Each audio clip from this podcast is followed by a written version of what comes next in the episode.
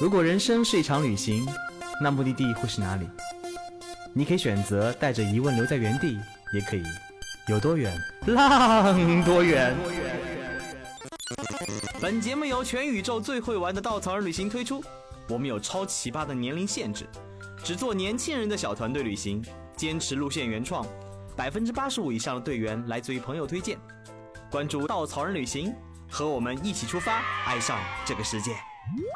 欢迎收听最新的一期《有多远浪多远》，我是道哥。我们依然是十二月份的温暖领队季，我们从全球请来了我们所有的专职领队回到我们的家。然后今天这位领队呢有点特殊，大家知道我们的领队是各行各业的精英们。今天这位领队呢，他是一位作家，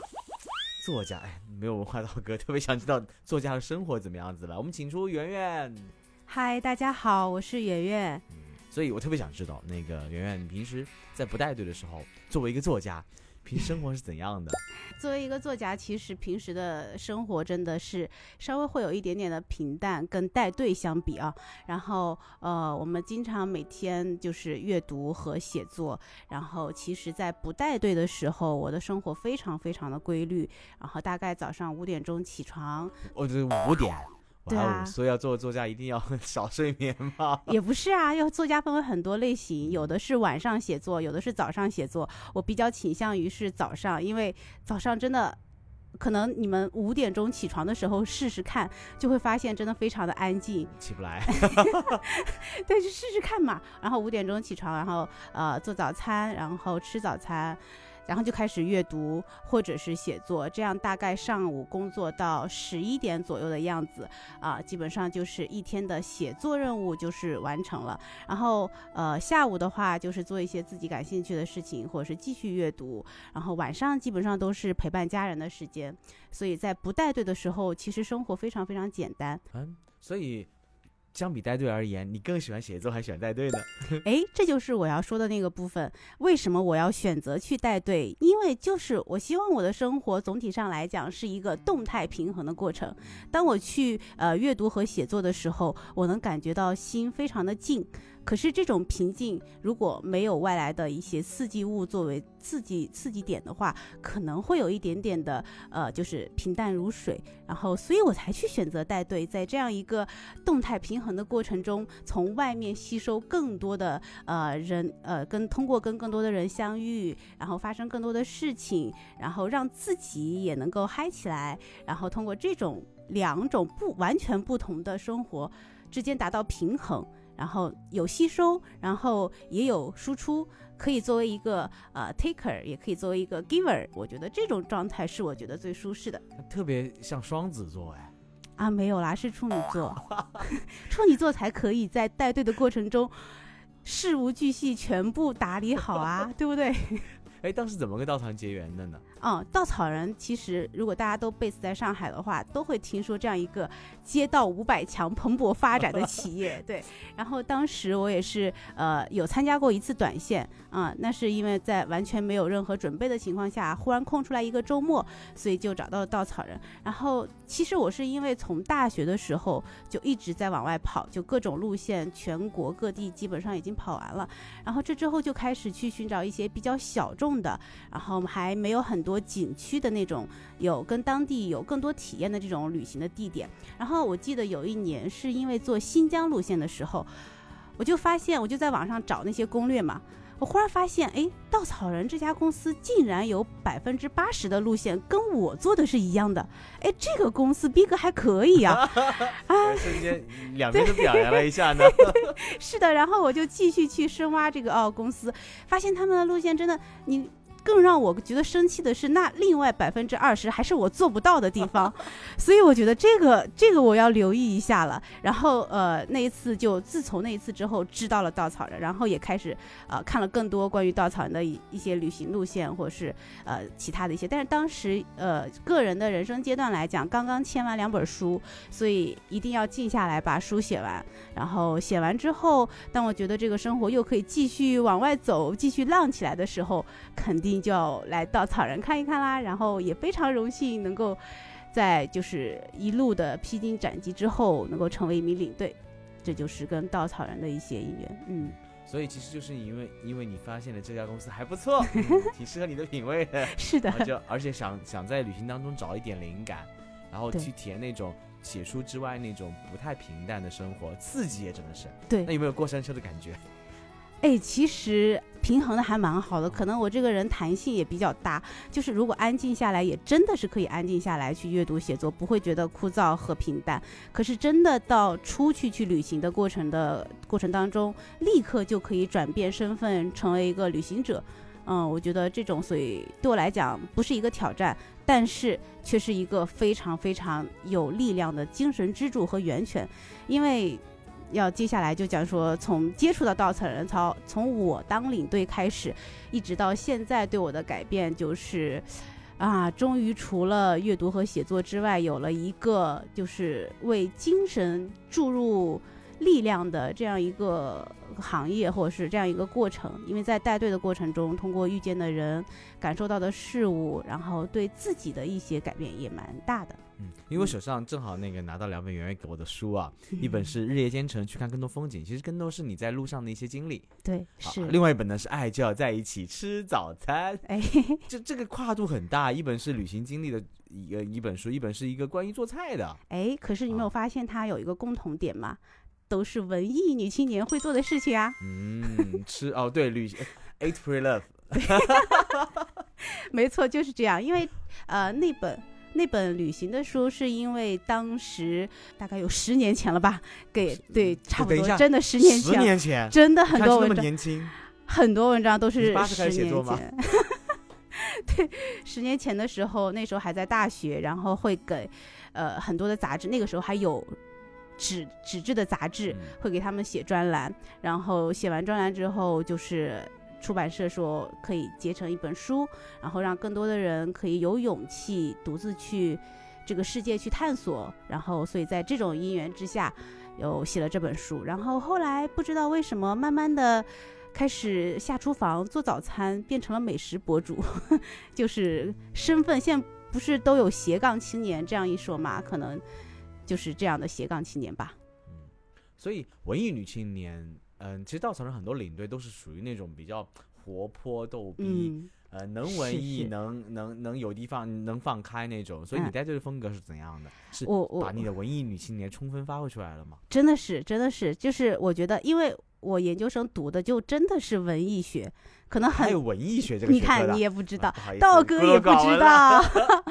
是真的有文艺学这个学科，他是教你如何做文艺女青年的样子吗？哎，我真的是国家认证过的文艺女青年，然后我的方向是研究审美，文艺学下面。审美这个审美这啊对哦，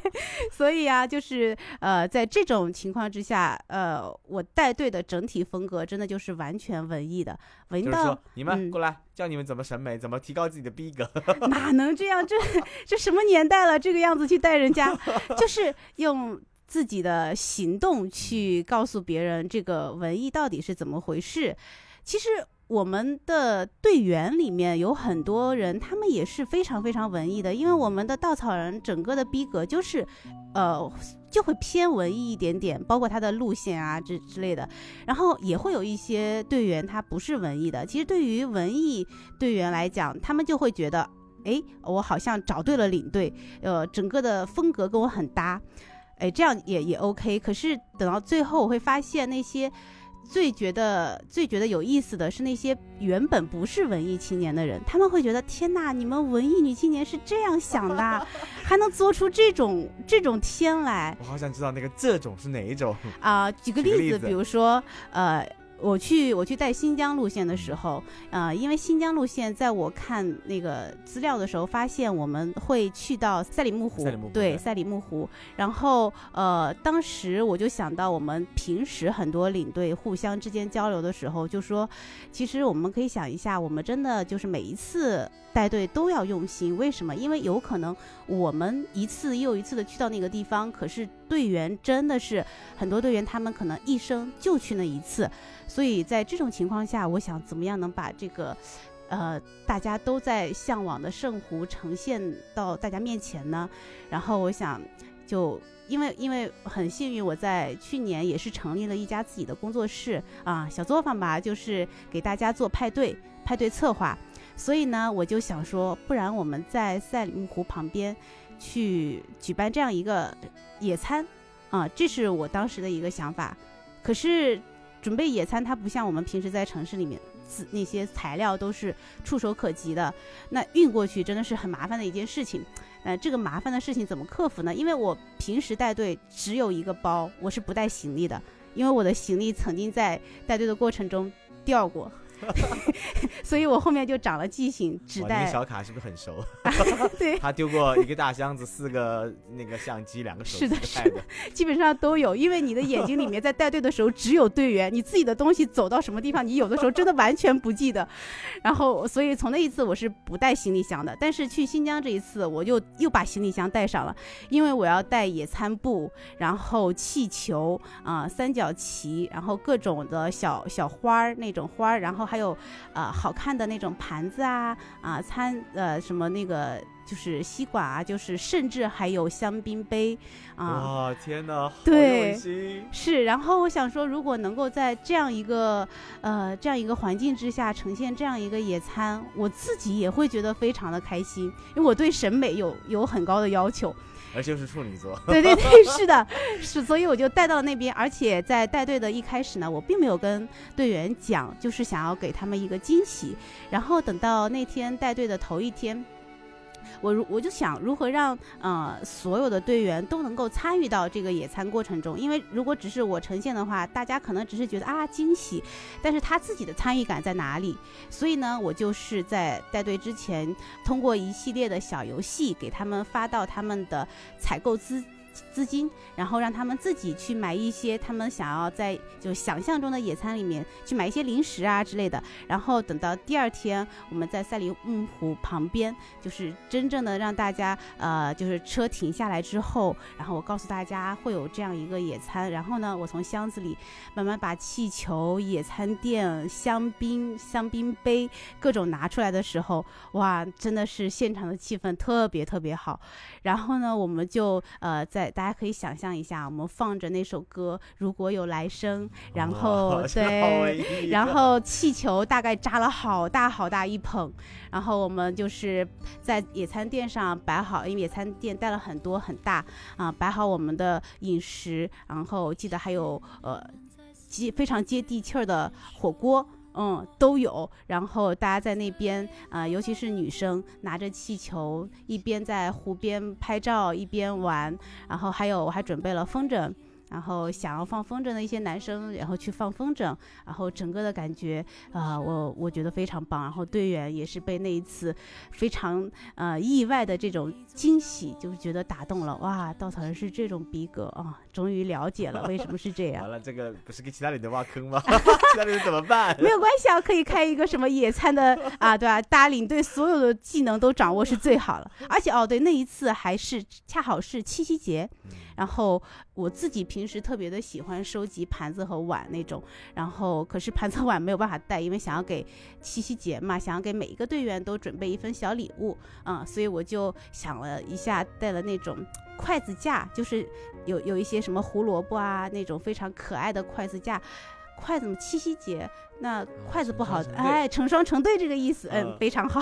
对，所以就是正好巧了，那个队上是我带过 couple 最多的，一共有四队。嗯，对，还有还有还有两队可能后来成了这个我没有哇 follow 上，对哦对，六是的，是的，所以这种文艺的氛围之下，就是感觉非常非常好。基本上这种这种东西蛮多的，因为我想，呃，自己工作室这边就是 party 这边有什么材料，我都尽量能够想要带上去，呃，或者说我们还有的例子就是我们晚上嘛，晚上有的时候可能大家会。到了那个住宿的地方比较早，那晚上可能有很多小伙伴想要一起聊天、一起玩，然后大家可能就会想说组织一个茶话会之类的。然后我的茶话会的确是，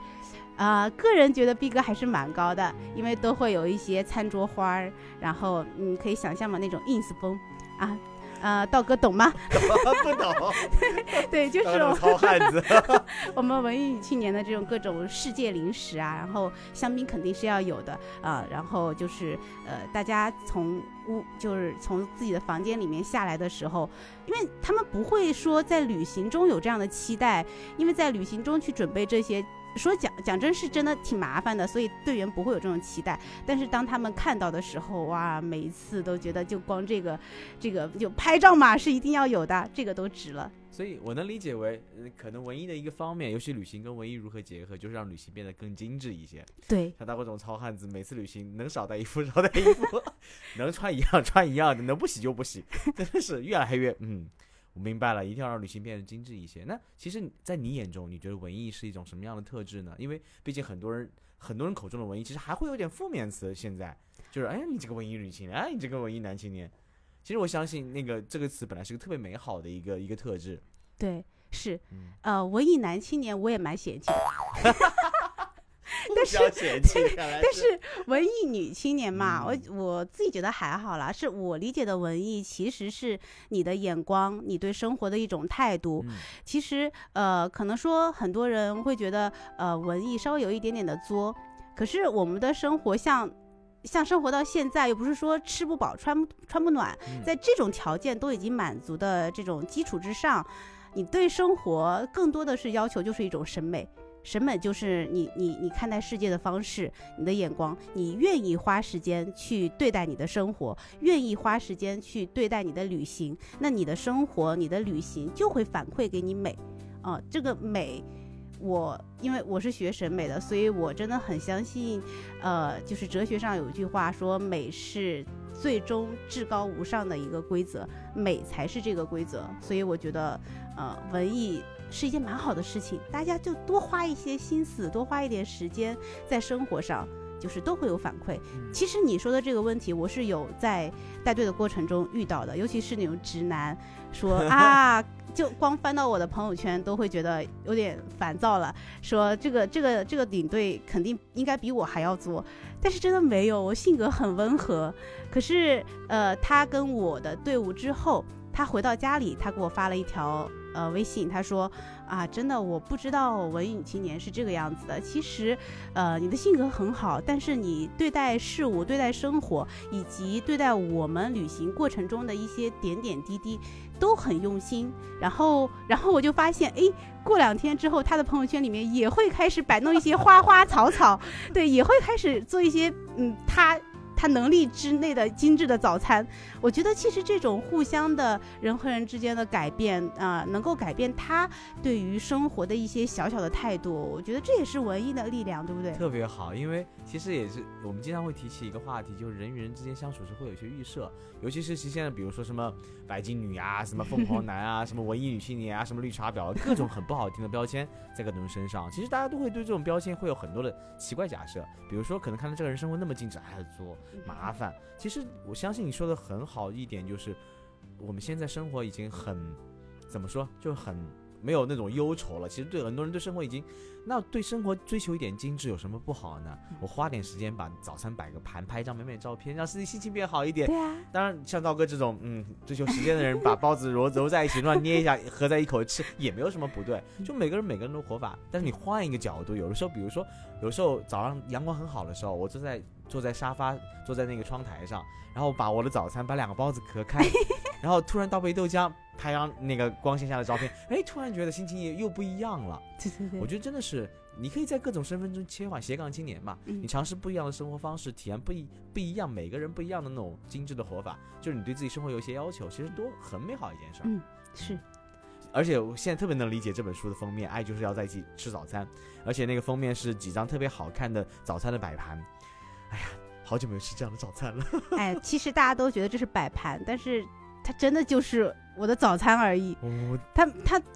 我就觉得这不叫摆盘，就是它必须要放这么精致，心情会更好。哎，我特别能能理解办公室的很多小姑娘，看上去带队是特别糙，就是一直一那个大手一挥，来跟我走。是的，对，但是其实桌面上那些小花，每个礼拜都换的花，对呀、然后嗯，他们那小的精致的摆件，真的让你觉得他们对待生活生活的态度是非常认真，非常是是是，非常有仪式感跟美的。对对对，嗯是所以文艺女青年，我觉得应该说，可能大家会有一些误解。真正你去看他们生活，他们不是作，他们他们只是对生活有所要求。对，有所要求就是作，那就完全不对了，这个思路就不对了。作其实就是那种你明明得不到还要。嗯，我觉得精致是我知道我要什么，我去怎么活成我要的样子，对，那是一种是文艺女青年的态度。是是嗯，所以你觉得文艺女青年在旅行当中会有跟别人不什么不一样吗？除了对生活、对对旅行过程会比较要求高一些，或者说对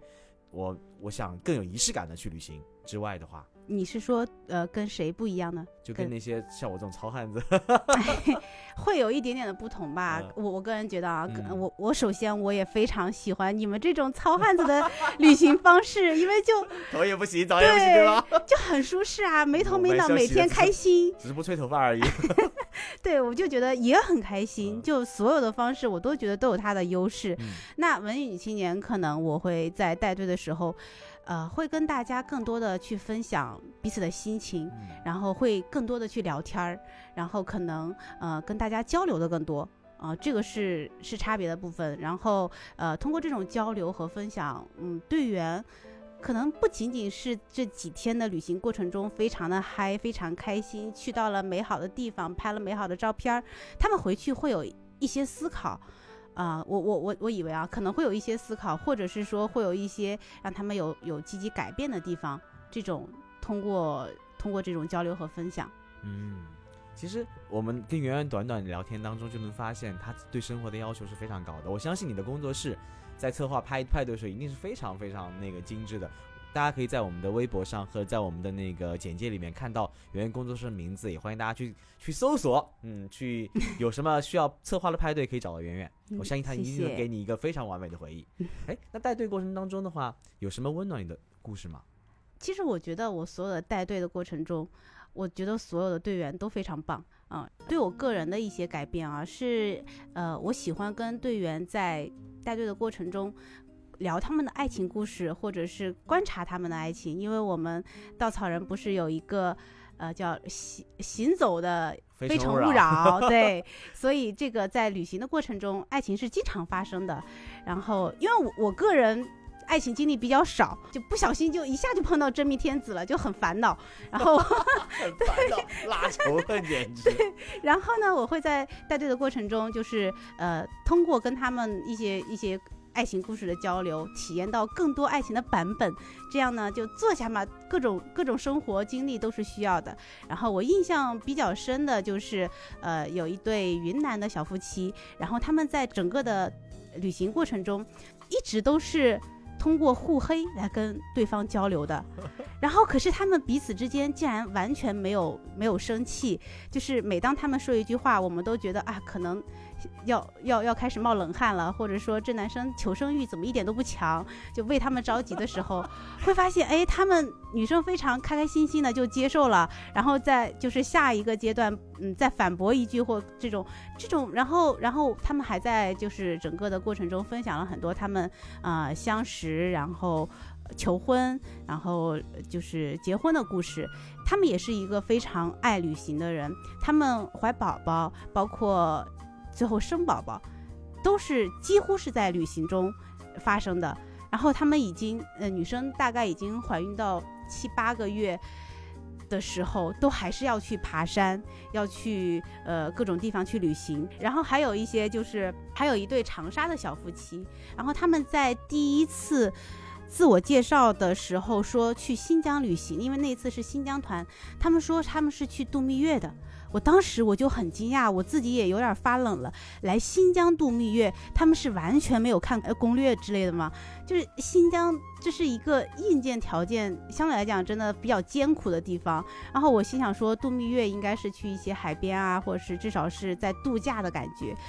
然后等到后面才发现，他们是真的完全没有做攻略。他们的这个蜜月整个的行程在新疆啊、包括自己身体可能也不太适应，还是比较苦的。然后呢，在他们身上，我又发现两个人一直都是呃相敬如宾，然后彼此都非常的温和。两个人当他们身体有不舒适的时候，呃，非常非常会互相照顾，然后呃也不会有说埋怨啊，或者是呃。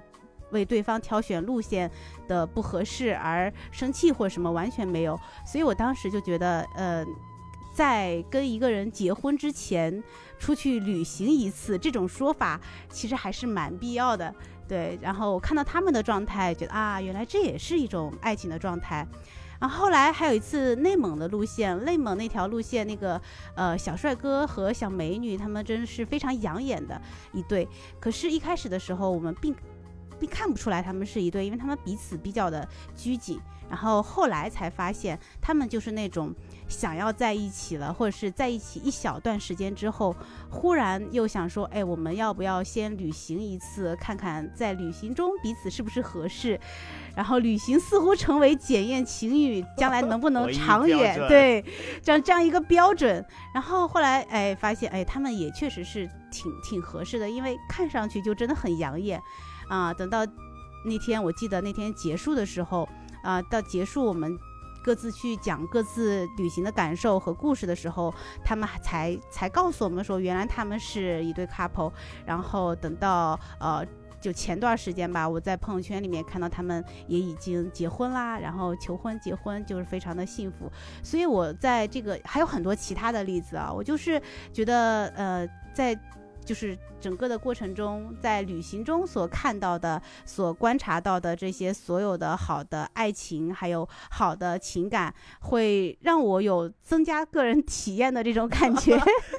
对，所以你跟你的真命天子有有在结婚前旅行过吗？其实我一直觉得我的真命天子要比我更适合当稻草人的领队，他的性格也好，嗯，其他的也好，真的是比我要要放很多。他的呃，就性格比我要要要 open 很多啦。我们也是一直在旅行。他来呢？那他要工作呀。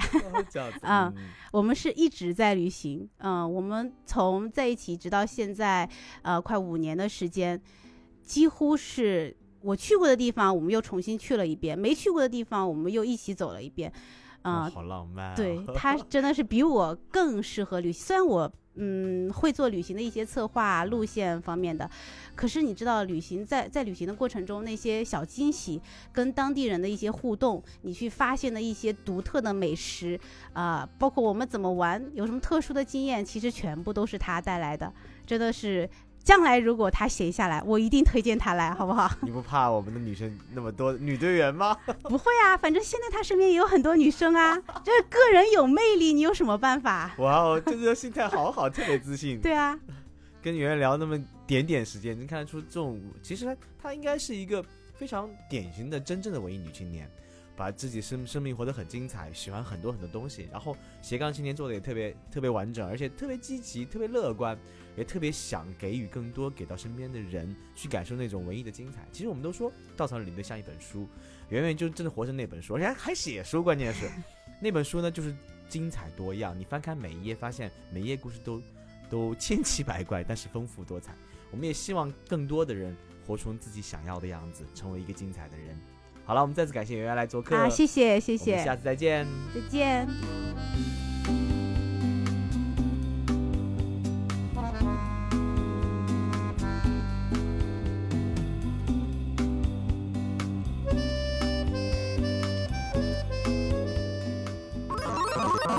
请搜索“稻草人旅行”，和我们德艺双馨、颜值出众的领队一起出发，爱上这个世界。